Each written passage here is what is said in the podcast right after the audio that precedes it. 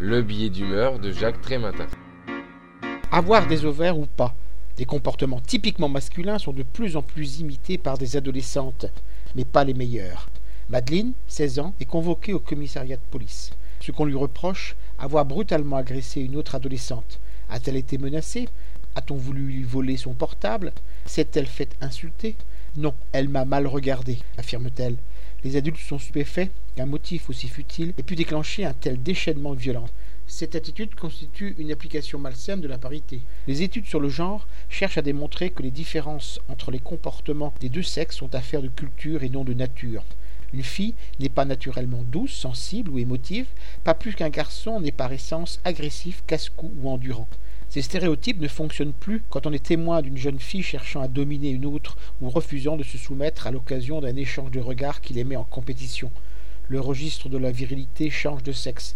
Faut-il s'en réjouir? Être aussi sauvage qu'un garçon n'est pas la qualité prétendument masculine qu'on a envie de voir adoptée par les filles. Mais si, parallèlement, les garçons s'autorisaient à être attentifs, tendres et altruistes, comme sont censés l'être les filles, un certain équilibre s'établirait. Chacun, chacune, adopterait alors des postures fondées sur son tempérament et non sur les conditionnements sociaux.